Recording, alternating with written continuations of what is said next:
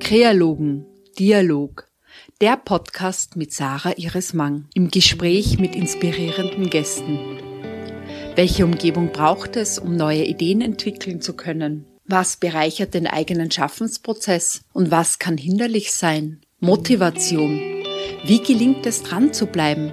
Lasst uns gemeinsam in die Welt des heutigen Gasts eintauchen.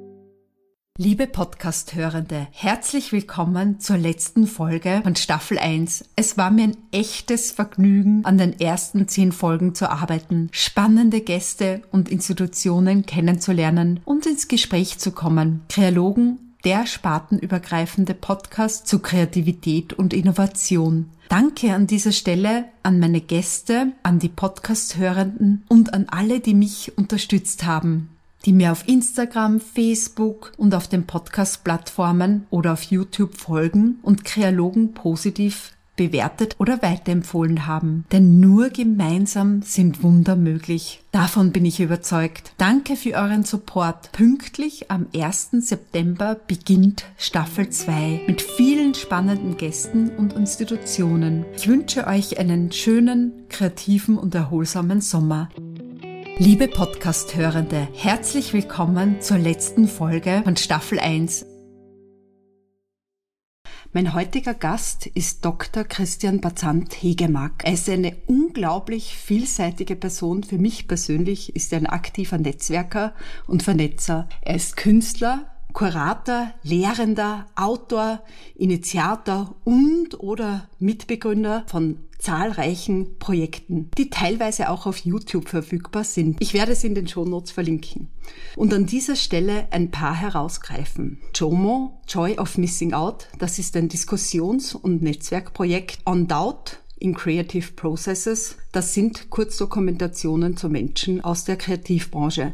Und Danis Welt, ein mehrfach ausgezeichneter YouTube-Kanal für Kinder mit Migrationshintergrund. Und nicht zu vergessen, weil wir hier und heute auch am Podcasten sind, möchte ich selbstverständlich seinen Podcast Kunst und Klischee erwähnen. Christians Karriere begann als Programmierer für das Wiener Studio des US-Konzerns Rockstar Games, dessen Videospielreihe Grand Theft Auto zu den weltweit meistverkauften Computerspielen zählt. Nach sechs Jahren in dieser Branche begann Christian 2006 sein Kunststudium an der Akademie der Bildenden Künste in Wien und machte dort anschließend sein Doktorat zum Thema Gegenwart der Malerei und Digitalkultur. Christian, beginnen wir heute einfach damit, dass du erzählst, welche der vielen Tätigkeitsbereiche, die ich erwähnt habe, für dich als Künstler besonders wichtig sind? Oder anders gefragt,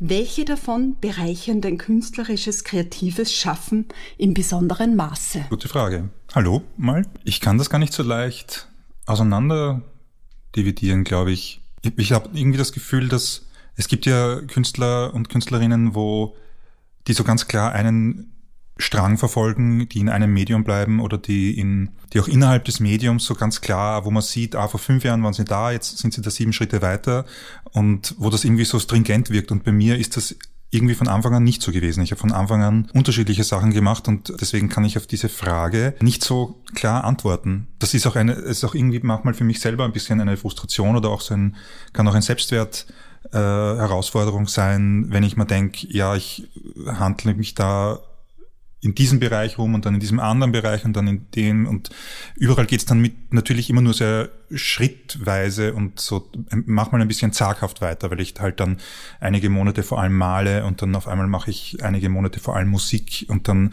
gibt's Zeiten, wo ich vor allem schreibe und dann im schlimmsten Fall fühlt sich natürlich dann an wie so Hans Dampf in allen Gassen und wenn ich dann sehr weit nach hinten, quasi wenn ich mehrere Schritte mental zurücknehme, dann sehe ich ja Moment, aber es geht ja überall was weiter und alle von diesen Sachen sind für mich wichtig und wertvoll. Aber deswegen kann ich jetzt nicht sagen, es gibt, dass es dieses eine Medium oder diesen einen, diesen einen Prozess geben würde, der mich glücklich macht, sondern es ist die Mischung. Was ich jetzt herausgehört habe, ist, dass du immer quasi geblockt an einem Bereich arbeitest oder in einer Gattung bei dir, also Musik hast du erwähnt oder Malerei, das ist schon eine Stringenz, die vorhanden ist. Ja, ich habe es jetzt so dargestellt, aber es war ein bisschen unwahr, muss man sagen, weil es ist tatsächlich dann es ist schon so, dass ich phasenweise einen wirklich stärkeren Fokus auf einen, auf einen bestimmten Prozess oder auf ein bestimmtes Medium habe, also so wie ich es vorher gesagt habe, aber es ist nie so ein ganz purer Fokus auf einen Prozess oder ein Medium. Das letzte Quartal habe ich zum Beispiel annähernd jeden Tag Musik gemacht, aber manchmal nur eine Stunde. Und gemalt habe ich oft fünf, sechs Stunden am Tag. Also so gesehen vermischt sich das. Oder jetzt habe ich im letzten Quartal habe ich mehrere äh, Vorträge gehalten. Das heißt, auf einmal war dann wieder so eine bestimmte Schreibpraxis dabei, weil ich immer einen Text schreibe, bevor ich den Vortrag mache. Und dann ja, ist das irgendwie so, eben, ich glaube, von außen muss das ein bisschen wirken wie Kraut und Rüben. Ich finde, das wirkt nicht so, ganz im Gegenteil. Was mich eben fasziniert, ist deine Vielfalt und wie vehement du diese Vielfalt lebst und praktizierst. Das ist auch etwas sehr Außergewöhnliches. In der Vorbereitung für den Podcast habe ich sehr, sehr viel recherchieren dürfen und äh, Formate eben angeschaut, die ich auch eingangs erwähnt habe. Und habe mir gedacht, wow, so spannend, so vielfältig und das muss man ja auch einmal schaffen. Und ich denke, da ist es nur natürlich, dass man dann einmal vielleicht in diesem Prozess mehr verankert ist oder in anderen und ja, bewundert das, dass es dann doch zu einem äh, großen Ganzen führt. Ja, also eben, mir ist jetzt gerade eingefallen, dieser YouTube-Kanal On Doubt, also über Zweifel, den, weil du den noch vorher erwähnt hast, ähm, zum Beispiel den habe ich 2017 begonnen und ich habe den begonnen aus einem ganz spezifischen Grund, nämlich ich habe vorher jahrelang kuratiert. Einerseits während meiner Dissertation, dann in diesem Kunstraum Moe, den ich auch mitorganisiert habe, und dann in so einer Startup-Galerie. Und dann habe ich so eine Frustration, hat sich größer gemacht in mir, in der Zusammenarbeit mit KünstlerInnen. Irgendwie vor allem in diesem kommerziellen Bereich von einer Startup-Galerie. Und ich habe dann für mich entschieden, dass ich das nicht mehr machen möchte und habe dann überlegt, was kann ich eigentlich kuratorisch machen, ohne einen physischen Raum zur Verfügung zu haben, weil das hatte ich natürlich nicht und es war auch klar, dass ich mir das nicht leisten kann. Und dann war auf einmal diese Idee, naja, warum nimmst du nicht einen aphysischen Raum, sowas eben wie YouTube, wo du trotzdem eine Plattform ist, wo man Dialoge führen kann, wo man Inhalte präsentieren kann. Und dann war mir auch sofort klar, dass ich das, dieses Projekt On Doubt, dass das nicht nur bildende Kunst umfassen würde, sondern dass das einen viel weiteren Kreativitätsbegriff nachspüren würde. Und das habe ich am Ende, ich meine, für mich ist das, ich sage immer, das ist das eigentlich erfolgreichste Projekt, das ich jemals gemacht habe, weil das hat, da gibt's ein Video, ich glaube, das hat über 200.000 äh, Views. Also es ist absurd. Ähm, und wenn man sich diese Watch Minutes was eine der Metriken ist auf YouTube. Ich habe sie vergessen, aber ich, ich weiß nicht. Es kann, ich glaube, es ist über eine Million Watch Minutes in Summe auf dem ganzen Kanal. Und dann denke ich mal, da kann ich mit meiner Malerei natürlich einpacken gehen. Das wird höchstwahrscheinlich nicht passieren, dass, dass meine, mein visuelles Output aus Zeichnung oder Malerei jemals so viel gesehen wird. Stört mich aber auch gar nicht. Ich finde es nur eigentlich sehr witzig, weil für diesen YouTube-Kanal kennt mich natürlich annähernd niemand, sondern das ist ein Projekt, wo andere Leute porträtiert werden. Dennoch, jetzt wissen es mehr Hörende. Und was ich halt spannend finde an diesen Formaten, deswegen habe ich sie auch erwähnt, neben deinen vielen anderen, ist, dass sie frei zugänglich sind und wie du sagst, wesentlich mehr können Sie relativ niederschwellig konsumieren oder anschauen, je nachdem, wie man das interpretiert. Und das finde ich schon spannend. Aber jetzt gehen wir vielleicht äh, zur nächsten Frage. Wobei ich das sehr gerne noch was dazu sagen würde. Bitte. Nämlich, ähm, einerseits wollte ich sagen, bei On Doubt war so, ich habe das sieben oder acht Monate gemacht und dann ist mir die Luft ausgegangen. Also ich habe das annähernd Vollzeit gemacht und das war wirklich sowas, da habe ich nichts anderes gemacht. Nur herumgereist, Videos aufgenommen, geschnitten und danke und dann was aus. Habe seitdem nichts mehr gemacht. So, das ist das Erste, was ich sagen wollte. Und das Zweite ist, dass diese Niederschwelligkeit das ist ein bisschen, die hat so einen bestimmten Realitäts, also das kommt, glaube ich, daher, dass ich mir denke, es ist unglaublich schwer für mich für andere ist es nicht schwer. Für mich ist es unglaublich schwer, aus Content Geld zu machen. Ob das die Malerei ist oder ob das ein YouTube-Kanal ist oder der Podcast, den ich mit der Kevo mache. Wohingegen Content zu machen, ist für mich total einfach. Gesagt, also das hat auch seine Herausforderungen, wie du weißt. Das ist bei uns allen so, aber das ist, fühlt sich mir sehr nahe an. Und das heißt, es ist ein bisschen auch fast schon, wenn ich es jetzt defensiv sage, würde ich sagen, es ist fast schon ein bisschen ein Auf, so ein kapitalistisches Aufgeben, das ich auch sehr sympathisch finde, aber das nicht nur positiv ist, wo ich sage, na gut, dann stelle ich es einfach öffentlich zur Verfügung. Dann benutze ich YouTube, jeder kann sich's anschauen oder der Podcast ist natürlich auch gratis. Und einerseits hat das natürlich auch ein bisschen etwas Trauriges, wenn man es nicht schafft, sehr tiefe Inhalte auch zu Geld zu machen. Aber es ist natürlich das, wofür wir uns alle auch ein bisschen kennen, diese fast schon Unfähigkeit im Kapitalismus sinnvoll Fuß zu fassen mit unserer Kunst oder mit unserer Kreativität. Danke noch einmal für den Impuls. Es ist ein Thema, was, glaube ich, ganz wichtig ist, einfach das klar auszusprechen, zu benennen, weil es omnipräsent ist und gerade in dieser Sparte. Ich möchte aber doch ein bisschen schwenken und zwar im Podcast Kreologen erkunden wir, was es braucht, um kreativ und innovativ sein zu können. Welche Umgebung brauchst du, um neue Ideen entwickeln zu können? Sprich, gut arbeiten zu können? Ich glaube, es ist eine Mischung von Dingen. Einerseits braucht es irgendwie so ein, fast so ein, sowas wie ein Vertrauen, dass es möglich ist, etwas Gutes zu machen. Also nicht etwas ethisch Gutes, das auch, aber so etwas irgendwelchen schwammigen eigenen Qualitätsansprüchen Genüge tut. Und ich glaube, ohne dem Vertrauen ist es ein bisschen schwierig, in die Gänge zu kommen. Äh, das andere ist, glaube ich, so ein bisschen ein, so ein Deckergeist oder so, so ein Forschungs, nicht, ich fühle mich nicht als Forscher überhaupt nicht, aber so ein, so ein Interesse, irgendwas zu machen, was man noch nicht kann und wo vielleicht, wo man sich denkt, man könnte es hinkriegen, aber es ist nicht ganz klar, ob man es hinkriegt. Eine komplexe Malerei oder eben sowas wie diesen YouTube-Kanal oder beim Podcast, da geht es uns immer darum, wie wahrscheinlich bei dir auch, kriegt man überhaupt eine Antwort, wenn man irgendwen anschreibt. Das kann etwas sein, was auch frustrierend für mich ist, aber es ist auch etwas, was motivierend ist, weil manchmal kommt dann die Antwort und manchmal auch von Leuten, wo man es nie erwartet hätte. Ähm, genau. Und ein anderer Aspekt ist, glaube ich, Resonanz, also das, das wenn ich wissen würde, dass nie jemand die Sachen, die ich mache, erfahren kann, weil sie, keine Ahnung, immer am Tag, nachdem sie kreiert wurden, zerstört würden zum Beispiel, ähm, dann glaube ich schon, dass ich auch diese kreativen Prozesse machen würde, weil sie haben für mich etwas inhärent Beruhigendes. Aber ich glaube, es wäre trotzdem total anders, weil ich merke, wie frustriert ich bin, wenn ich es gerade in der bildenden Kunst oft nicht schaffe, bestimmte Sichtbarkeiten zu kreieren für das, für die Arbeit.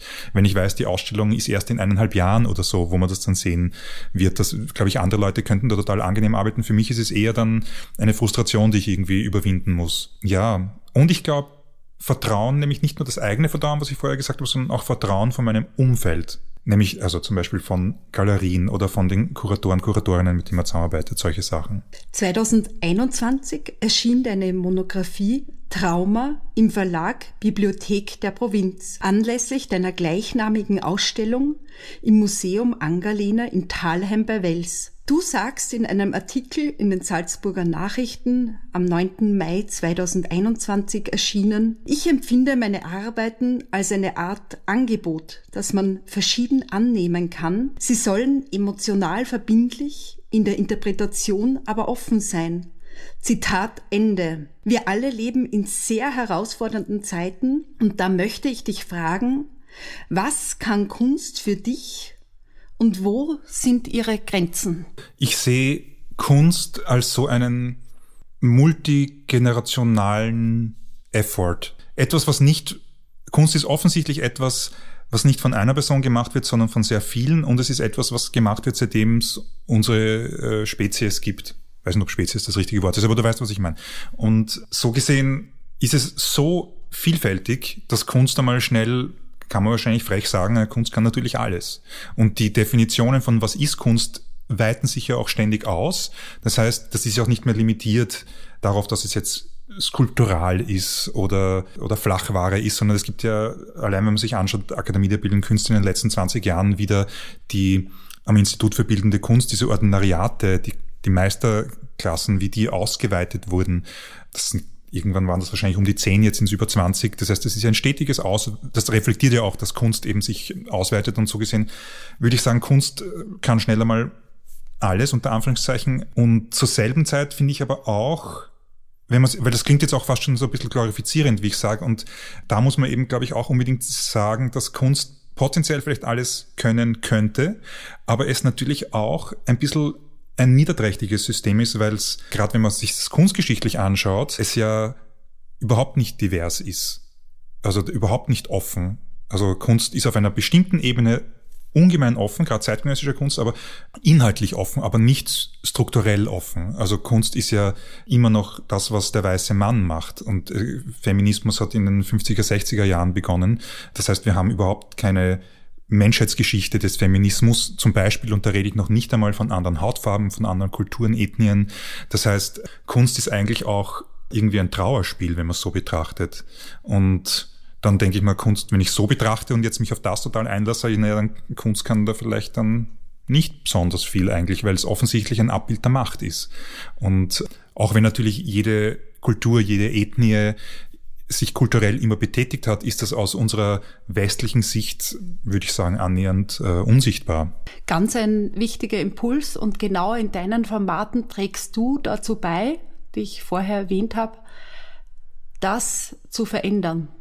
Ja, also ich finde es auf jeden Fall in keinster Weise ausreichend. Also ich habe da erst mit der mit der Kevo, mit der ich eben diesen Kunst- und Klischee-Podcast seit 2020 mache, habe ich gesagt, so, das ist einfach nicht ausreichend, wie wir da Diversität versuchen zu gestalten, weil wir haben eine wirklich schöne Imbalance zugunsten von Nicht-Männern als Gästinnen. Das war uns auch von Anfang an voll wichtig, aber man muss schon noch sagen, wir haben da einfach nur weiße Menschen. Also das stimmt nicht zu 100 Prozent, aber es stimmt zu einem viel zu hohen Grad. Und das ist natürlich einfach äh, eigentlich auch unerträglich. Und das heißt, da finde ich, da werden wir unserem Anspruch nicht, tun wir überhaupt nicht Genüge oder ich auf jeden Fall meinem nicht.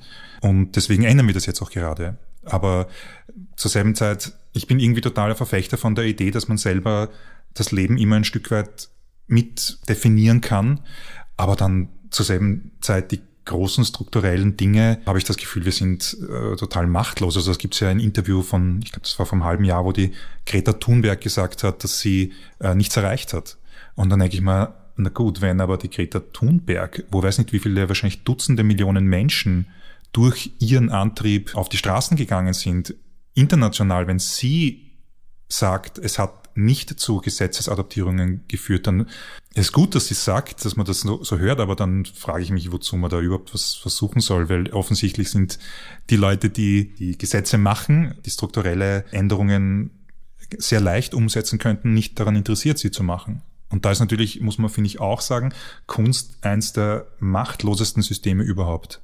Es hat einfach, es, es kann am Ende, also ich frage mich das oft, ob Kunst irgendwas anderes kann, außer Oberflächeneffekte darstellen.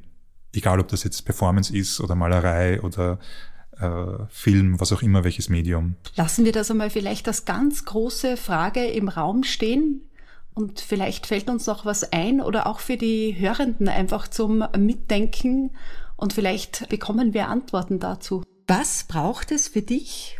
Wir haben jetzt einiges schon erwähnt, die Frustration, auch Resignation, aber auch diese Freude am Prozess um an all deinen Projekten trotzdem dran zu bleiben? Was motiviert und inspiriert dich?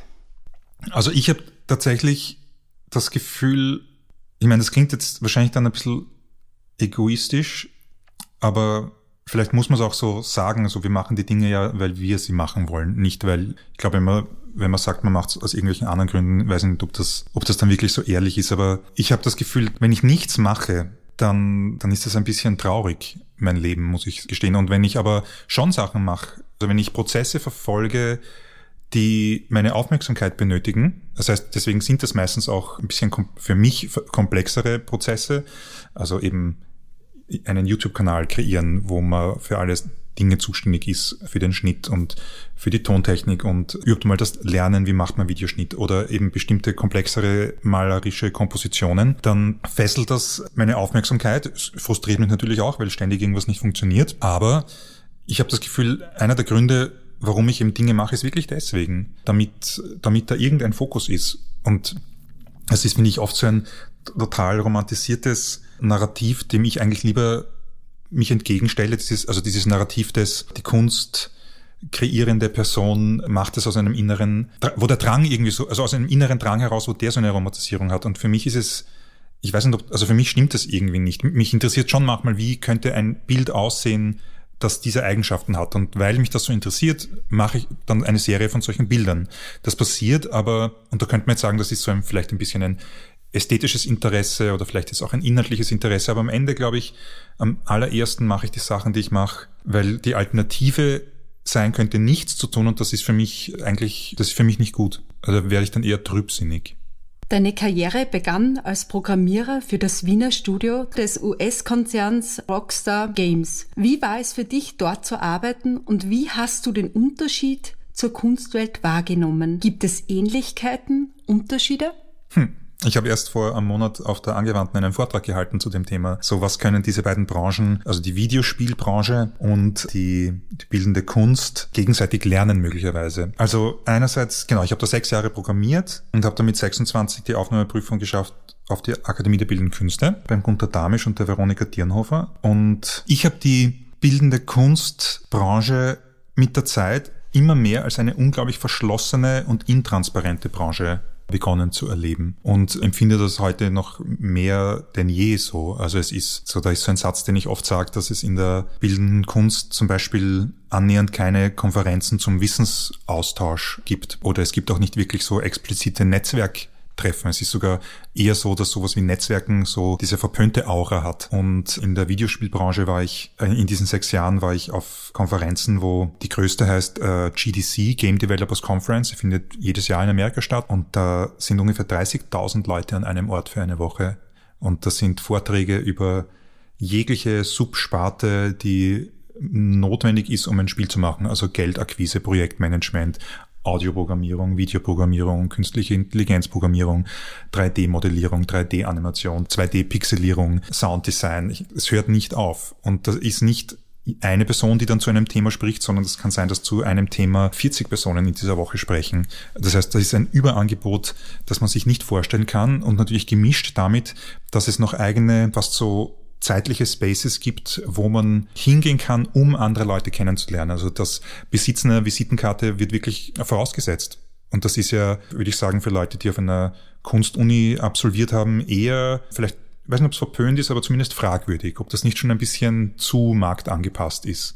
Und genau, das heißt, Wissenstransfer finde ich findet bei uns nicht so wirklich statt in der bildenden Kunst. Natürlich gibt's Unis, aber gerade die fokussieren sich ja auch wieder eigentlich vor allem auf das, was im künstlerischen Prozess stattfindet, aber reden dabei überhaupt nicht über Kreativitätsstrategien, sondern haben da eine sehr romantisierte und meiner Meinung nach absolut veraltete und unausreichende Sicht auf Kreativität. Kreativität ist ja erneut wieder ein Wort, das man nicht eigentlich zu benutzen hat. Wir machen ja Kunst und darüber muss ich dann natürlich lachen. Genau, und so etwas wie über die Berufsrealitäten wird ja auf Kunstunis auch nicht gesprochen und das, ja, da habe ich einfach diese Videospielbranche ganz anders erlebt. Da ist ein ganz klares Commitment zu, hier wird ein Produkt hergestellt, da geht es auch um Serviceleistungen gegenüber den Kunden und Kundinnen.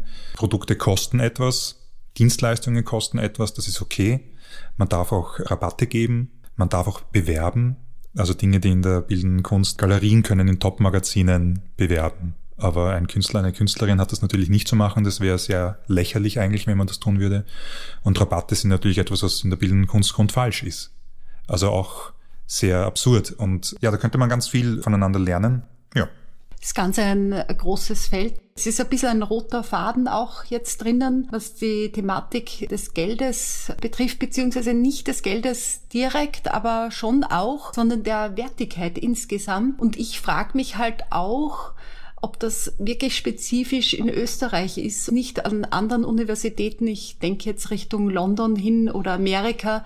Ich glaube, dass die schon ein bisschen anders noch ausgerichtet sind. Ja, also das ist eh super, dass du das sagst, weil ähm, ich habe das jetzt gerade so vorher formuliert, als ob es ein Grundfehler ist, abseits vom Kapitalismus agieren zu wollen. Und das finde ich nicht, sondern das hat, das hat natürlich auch unglaubliche, nicht Vorteile, aber das ist inhärent auch gut. Daran ist bis zu einem gewissen Grad nichts auszusetzen. Es ist für mich erst dann problematisch, wenn man ja doch weiß, dass Leute, wenn man es jetzt auf Kunstunis spezifiziert, dass sie die Leute danach im Schnitt eigentlich gerne Kunst machen wollen. Und das wird natürlich unrealistisch, wenn man keine Ahnung hat von den kapitalistischen Strukturen eines, einer Kunstwelt. Und eben zum Beispiel konkret, wenn man sich Amerika hernimmt, dann ist das man kann das fast gar nicht vergleichen mit unserer Welt, weil wir zum Beispiel fürs Studieren eigentlich nicht zahlen müssen. Und damit haben wir natürlich eine andere Betreuungsqualität. Auf Kunstunis ist das eh noch super, weil da natürlich auch das, das große Problem, eine unglaubliche Verknappung da ist, dadurch, dass die ja nur unglaublich wenig Leute aufnehmen. Daher hat man ja auf Kunstunis eine sehr gute Betreuungsqualität, aber auf Nicht-Kunstunis ist das ja teilweise ein Horror. Aber in Amerika müssen die natürlich auch auf Kunstunis anders andere Handwerke einem beibringen, weil du nachher einen Kredit abzuzahlen hast, wo du bei uns wahrscheinlich schon eine Eigentumswohnung kaufen könntest oder ich weiß es nicht. Aber Das heißt, dass ich möchte auf jeden Fall nicht sagen, in Amerika ist es besser, weil sie sich um den Markt kümmern. Das würde ich, ich glaube, es ist dort eine Sadness und es ist hier eine Sadness. Wir gehen wieder ganz bewusst zurück zu dir, Christian, und zu deiner künstlerischen Arbeit, aber auch zu all deinen anderen Formaten. Und ich frage mich, wie du es schaffst, an all diesen Prozessen dran zu bleiben. Von außen wirkt das so, oder wahrscheinlich mit genug Abstand betrachtet wirkt so, als ob ich da dauernd dranbleiben würde, aber ich tue es natürlich nicht, weil ich verliere dann auch den Faden oder die Motivation. Also so ein, ein perfektes Beispiel ist das Handbuch Handbook for Emerging Artists. Das habe ich, ich glaube ich 2017, 18 überlegt, wie ich das machen könnte und habe dann 2019 die Struktur dafür fertig gehabt. Und das war jetzt nicht besonders viel Zeit, die ich da investiert hätte. Das war einfach nur etwas, was im Hintergrund gelaufen ist. Und wie könnte ich das machen? Nämlich das Berufsfeld für bildende KünstlerInnen so aufbereiten, dass es nachvollziehbar ist und bedeutend smarter und inhaltlich richtiger als die bestehende Literatur.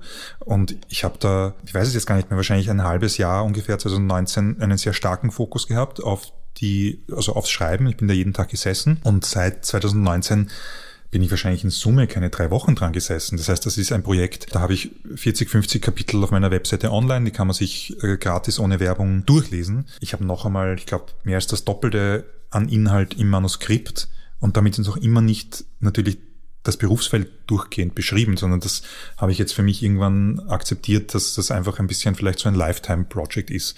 Und da wird es dann Phasen geben, wo ich auf einmal mir denke, naja, da muss jetzt, da habe ich jetzt den Raum weiter zu schreiben. Dann wird es Phasen geben, wo ich das nicht habe, weil gerade für dieses, es gibt so bestimmte Tätigkeiten. Für mich persönlich ist es das Zeichnen. Selbst wenn ich nur eine Viertelstunde habe, kann ich bei einer Zeichnung weiterarbeiten. Stimmt nicht bei jeder Zeichnung, aber es geht. Bei Malerei, wenn es weniger als eine Stunde ist, macht das für mich meistens keinen Sinn, weil ich da irgendwie eine andere mich anders darauf einlassen muss. Und bei Schreiben ist es so, in Wirklichkeit brauche ich einen halben Tag, wenn ich den nicht habe, also bei komplexeren Inhalten, wenn ich den nicht habe, bin ich nur frustriert. Das heißt, ich muss einfach schauen, dass da bestimmte zeitliche Bedingungen da sind und oft sind die halt nicht gegeben. Wie kommst du zu deinen Themen und wie entscheidest du sie formal umzusetzen? Du hast jetzt eben gerade erzählt, dass du einmal schreibst, einmal malst und wie zeitliche Faktoren eine wichtige Rolle spielen.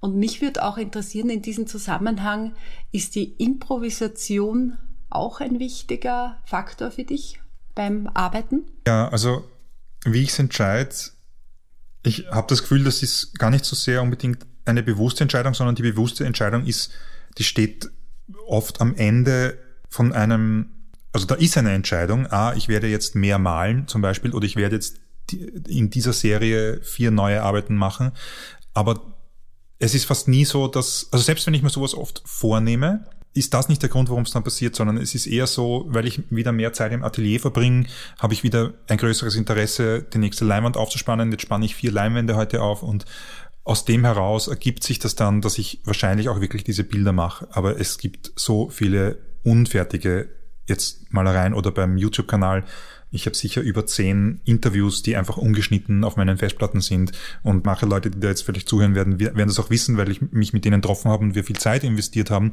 aber es am Ende kein, kein Resultat gibt, das man öffentlich hören kann. Das heißt, ja, irgendwie das ergibt sich so. Ich habe es auch nicht ganz verstanden. Manchmal gibt's natürlich äußere Einflüsse, zum Beispiel, wenn ich jetzt am Wochenende bin ich bei einem Symposion in Milstadt, da habe ich zwei Vorträge zu halten. Na gut, dadurch, dass da eine Deadline ist, muss ich das einfach vorher irgendwie reinkriegen. Du hast einige diskursive Formate gegründet oder mitbegründet und bist erfolgreicher Podcaster. Welche Personen in deinem Bereich und anderen Fachgebieten inspirieren dich und warum tun sie das? Hm. Ja, das ist irgendwie schwierig. Das kann ich nicht so leicht sagen, weil man hat natürlich immer so schnell so, so bekannte Leute, so Vorbilder, und ich weiß nicht wer, irgendein Gast bei uns im Podcast, ich glaube es war die Marlene Starejowicz, aber ich bin mir nicht sicher, hat äh, darüber geredet, eigentlich wie schwierig das auch ist, so Vorbilder zu haben. Und deswegen, vielleicht versuche ich gerade momentan eher das nicht zu haben.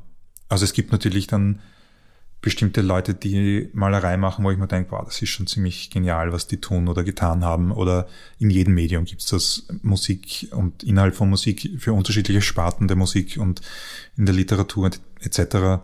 Ich weiß es nicht. Ich habe das Gefühl, es irgendwie bringt's einem auch, es ist auch so gemütlich, Vorbilder zu haben, weil man damit auch dann bis zu einem gewissen Grad dann das Gefühl haben kann, dass man selber eh auch nicht dorthin kommen kann. Was meistens auch stimmt, weil andere Leute ja ganz andere Ausgangsbedingungen haben, ganz andere ästhetische Ziele verfolgen und Prozesse verfolgen. Und vielleicht ist es mir dann fast wichtiger, drauf zu kommen oder mich immer wieder drauf zu besinnen, dass ich ja hier selber auch was machen möchte und dann vielleicht das einmal fokussieren möchte, weil es, ich finde, ich finde, es ist in der heutigen Welt so leicht abgelenkt zu sein ich kann, ich meine, ich habe zu Beginn gesagt, dass es für mich ganz wichtig ist, was zu tun zu haben, aber zur selben, und das stimmt auch, aber zur selben Zeit ist es auch unglaublich schwierig, in die Gänge zu kommen, weil du kannst ständig noch ein YouTube-Video anschauen oder noch ein, einen Zeitungsartikel oder was auch immer lesen. Also so gesehen, vielleicht ist jetzt ein bisschen eine schiefe Antwort, aber vielleicht ist es, ja, vielleicht sehe ich es momentan so. Vielleicht anders gefragt oder eine neue Frage. Gibt es Bücher oder Zitate, die dich schon lange begleiten? Also ich sag, ich sag eine Person, das ist ein bisschen pathetisch, aber ich finde mein Patenkind, die Lilo, die ist jetzt 16, die ist natürlich komplett unbekannt, aber die ist ein super Mensch und der verbringe ich unglaublich gern Zeit und sie verbringt auch mit mir zum Glück sehr gerne Zeit und irgendwie habe ich das Gefühl, wenn es Leute gibt, die in so einem jungen Alter schon so eine Checkung haben von unterschiedlichen Dingen, dann ist das wahrscheinlich gut. Und vielleicht kann natürlich nicht wissen, was aus ihr wird, was sie machen wird, aber ich glaube, ja, ich, ich, ich beantworte es so. Wow, total schön. Liebe Lilo, ganz herzliche Grüße von mir. Und zum Schluss von Kreologen bitte ich dich, den Satz zu vervollständigen. Kreativität ist für mich. Kreativität ist für mich nicht aufzuhören zu versuchen. Also weitermachen und, und schauen, was rauskommt. Weil ich habe das Gefühl, gerade in der Kunst, es wird so oft übersehen, dass unglaublich viele Leute, mit denen man vielleicht auch mal studiert hat, eigentlich mittlerweile gehen ihren künstlerischen Prozessen oft nicht mehr nach. Und eben zu sagen, ich versuche es trotzdem wieder, das scheint mir eine der wichtigsten Dinge, also nicht aufzuhören, Kunst zu machen. Herzlichen Dank für das Gespräch. Danke.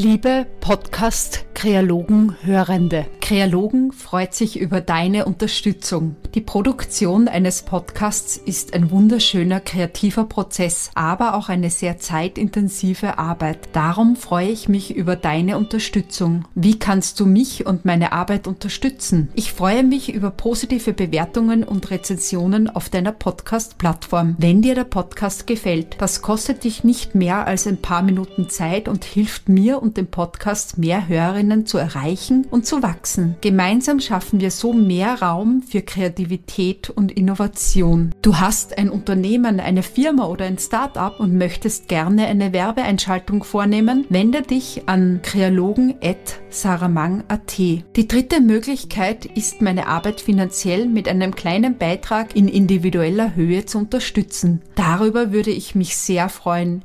Jeder noch so kleine Beitrag hilft. Herzlichen Dank. Alle Informationen findest du in den Shownotes und auf meiner Website.